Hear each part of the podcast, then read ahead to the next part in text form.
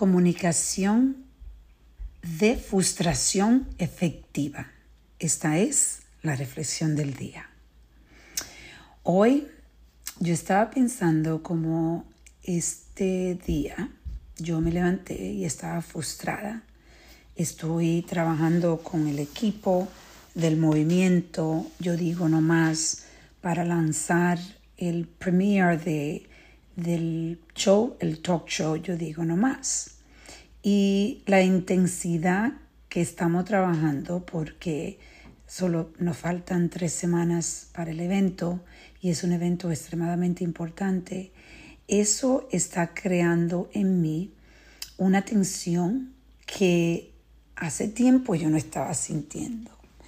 Y me doy cuenta lo importante que cuando uno se siente frustrado, uno expresar, pero no de una forma em, enojada o gritando, sino expresar que la comunicación no está efectiva y necesitamos conectarnos y reunirnos porque ahora mismo de la forma que yo me estoy sintiendo estoy empezando a enojarme, estoy empezando a tener resentimiento contigo o con el equipo de esta forma.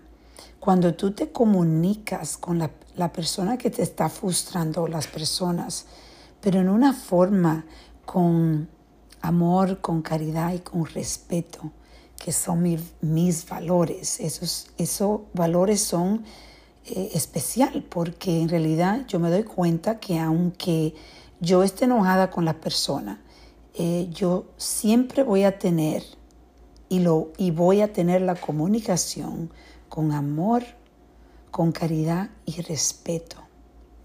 Y eso es lo que yo te voy a invitar a ti, a pensar cómo si tú puedes prevenir esos eh, esos enojos largos, eso, esa separación largas en tu pareja o en tu familia o amistad, de lo que sea, comunicándote tu frustración efectivamente, podemos vivir una vida más en paz.